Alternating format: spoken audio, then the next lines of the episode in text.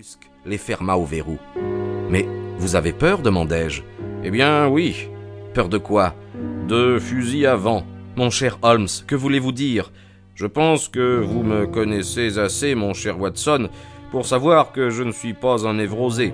Mais j'estime que ne pas voir le danger quand il vous menace est une preuve de bêtise et non de courage. Donnez-moi donc une allumette.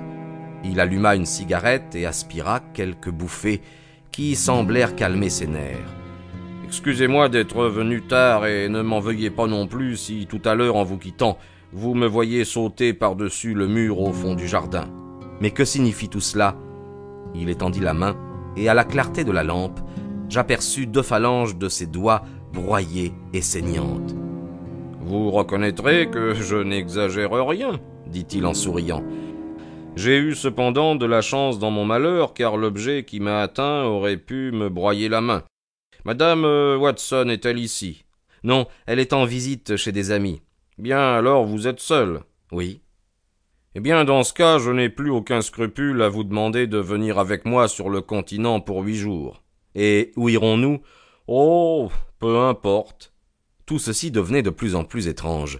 Holmes n'était pas homme à s'absenter sans un motif grave. La pâleur de son visage, la lassitude qui se peignait sur ses traits, m'indiquaient assez que ses nerfs étaient au paroxysme de leur tension. Il lut mon étonnement dans mes yeux. Joignant les doigts, il appuya ses coudes sur ses genoux et m'expliqua la situation. Vous n'avez sans doute jamais entendu parler du professeur Moriarty, me dit-il. Non, jamais. Voilà précisément le côté merveilleux de l'affaire, s'écria-t-il. Cet homme remplit Londres de ses exploits sans que personne ne s'en doute. Aussi tient-il le record du crime. Je vous jure, Watson, que si je pouvais mettre la main sur sa personne et délivrer la société de sa triste présence, j'estimerais avoir atteint l'apogée de ma carrière, et je rentrerais volontiers dans le calme.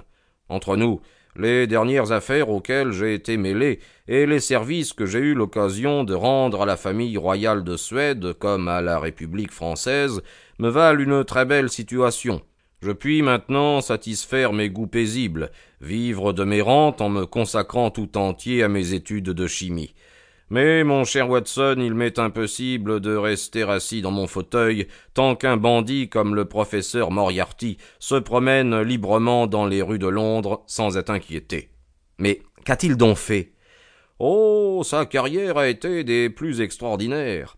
Homme bien né, il a reçu une excellente éducation, il est doué de facultés très spéciales pour les mathématiques. À l'âge de vingt et un ans, il publiait sur le binôme de Newton un traité qui eut un retentissement universel et qui lui valut la chaire de mathématiques dans une de nos universités secondaires. Il semblait donc avoir un bel avenir devant lui. Il portait malheureusement dans le sang et par atavisme les instincts les plus vicieux, qui, loin de s'atténuer, ne firent que se développer. Ces déplorables instincts, servis par ses puissantes facultés mentales, firent de lui un être essentiellement dangereux. Dans la ville universitaire même, de fâcheuses rumeurs commencèrent à circuler sur son compte. Il dut finalement renoncer à sa chaire et gagner Londres, où il devint préparateur pour l'école militaire. Voilà ce qu'on en connaît dans le public. Mais il me reste à vous apprendre ce que je suis seul à avoir découvert.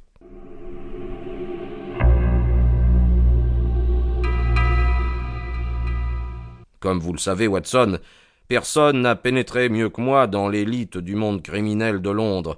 Or, je me suis depuis longtemps convaincu qu'il existe derrière le malfaiteur une puissance occulte, une sorte de force merveilleusement combinée, qui toujours contrecarre la loi et couvre le coupable de son bouclier.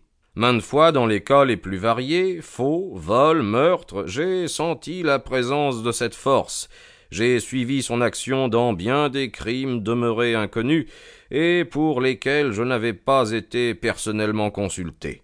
Pendant des années, j'ai cherché à percer le mystère, et je suis enfin arrivé à trouver une piste que j'ai suivie à travers mille détours. Cette piste vient de me faire aboutir à l'ex-professeur Moriarty, le célèbre mathématicien.